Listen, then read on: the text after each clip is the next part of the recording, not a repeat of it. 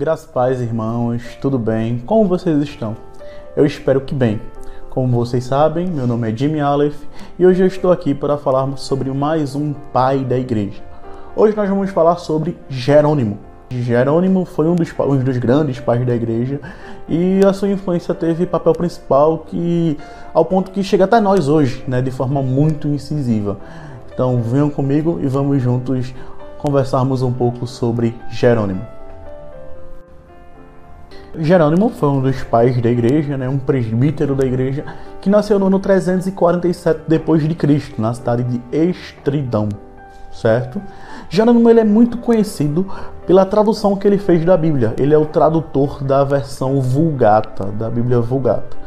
É, ele era anteriormente um estudante de línguas, né? ele estudava em Roma o latim e o grego, e posteriormente ele foi para Jerusalém para poder estudar o hebraico, certo? Ele estudou o hebraico junto a um judeu convertido ao cristianismo. A vida de, de, de Jerônimo ela tem a grande marca assim do com o movimento ermitão, né? São os monges do deserto. Jerônimo ele se converte ao cristianismo e em certo momento da sua vida ele decide ser um ermitão também, ser um desses monges do deserto. Primeiramente, eu acho muito importante entender que é, os movimentos monasticistas da igreja, né, que hoje principalmente você tem dentro da igreja católica, mas você tem alguns grupos luteranos é, retornando a essa prática do monasticismo, embora seja muito criticado, seja muito criticado, muito questionado no meio reformado, no meio protestante é, calvinista, né? Essa prática, né? No, no, evangelicalismo como um todo, principalmente o, o evangelicalismo brasileiro, que tem uma forte influência pentecostal, né? A gente compreende mais aquela ideia, a ideia do de ser o sal da terra e a luz do mundo no mundo. É, não aceita a ideia de se retirar do mundo para manter uma vida de de descanso, de separação do mundo, de estudo e de contemplação.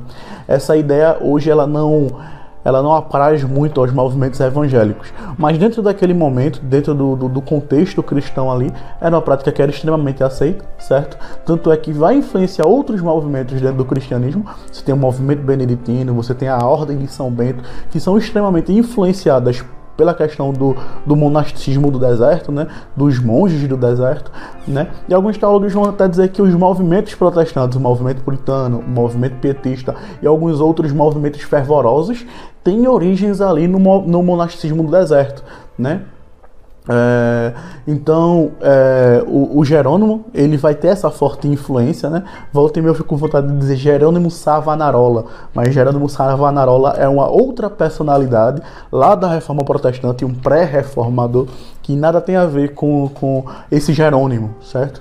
Então, Jerônimo, ele era um estudante de línguas, é, um estudante de literatura clássica, principalmente do latim, você vai ver que a sua base de estudos está ali toda na, na literatura clássica, ele era um dominador dos clássicos da literatura naquele momento, Romero principalmente. Tanto é que no começo da, da, da, sua vida cristã, ele vai pegar termos latinos e aplicar a teologia, certo? Um desses termos é o termo Hades, né? Para se referir ao inferno, os termos genes, entre tantos outros. Então você vai ver ali um, um, intelectual latino, certo? Com educação, principalmente latina, que em determinado momento ele recebe uma revelação divina e através dessa revelação divina ele compreende que ele precisa de ele precisa parar de estudar os clássicos, né? Ele precisa parar de se dedicar à educação clássica e dedicar-se integralmente ao cristianismo ou à teologia cristã. E assim ele o faz, né? As grandes contribuições de Jerônimo hoje né? Eu gostaria de dizer que assim Jerônimo hoje ele está no centro de uma polêmica, né?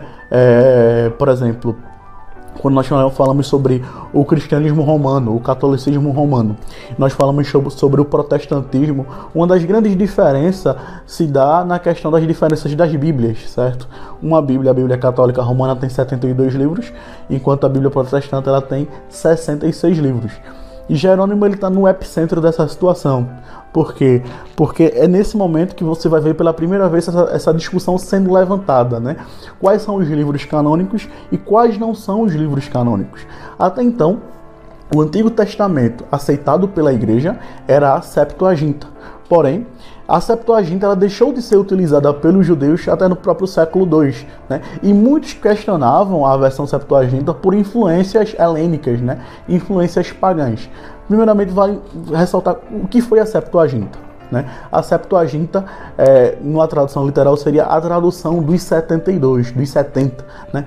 Foram 72 anciões árabes que, na biblioteca de Alexandria, fizeram uma junção de, de, de livros dos judeus e criaram a Septuaginta, a versão Septuaginta.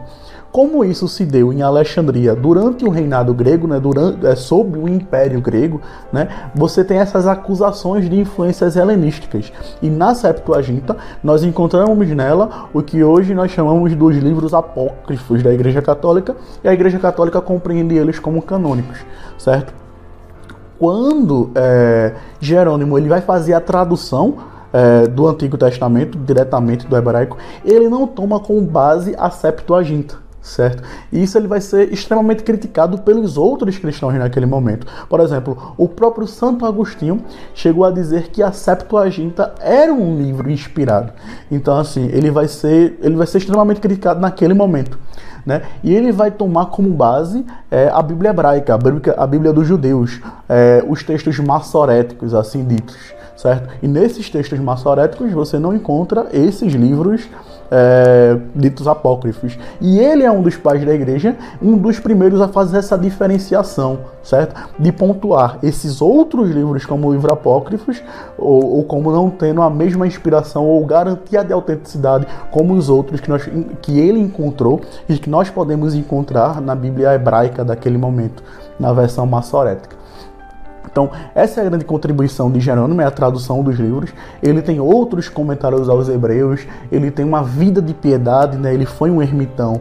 E a grande marca de um ermitão, de uma pessoa que vivia no deserto, era a prática religiosa fervorosa, o, o, o, asceticismo, né? aquela vida regrada. Inclusive, ele foi é, acusado pelos seus opositores por em Roma passar uma regra para uma de suas discípulas tão, tão rígida, tão rígida, que essa discípula ela chegou a morrer por inanição, seja, morreu de fome, de tão dura que era a sua regra de, de, de asceticismo cristão é, naquele momento. Então, assim, você tem várias acusações. Né? Ele foi muito perseguido pelo clero romano por denunciar a prostituição na cidade e dentro da própria igreja, ao ponto que chega um momento que ele tem que se mudar, ele, ele tem que viajar, ele tem que sair daquela cidade.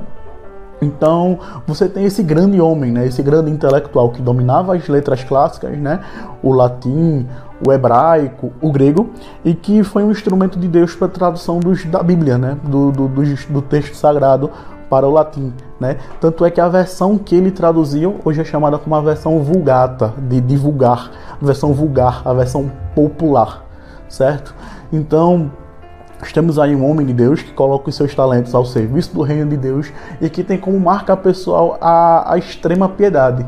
Né? Uma coisa assim que eu acho muito importante sempre ressaltar é o que na história nós chamamos de anacronismo, é interpretar um homem em determinado momento histórico com os valores de outro homem em outro momento histórico. Por exemplo, Jimmy hoje, se for fazer um, um julgamento de Jerônimo dentro daquele momento, pela rigidez do seu cristianismo ou suas práticas, talvez eu tenha um julgamento errôneo do que uma pessoa dentro daquele momento histórico com uma percepção de mundo totalmente diferente. Então, esse é Jerônimo. Eu espero que vocês tenham apreciado esse. Compartilhe com os seus amigos e siga acompanhando nossa série Os Pais da Igreja. Até mais.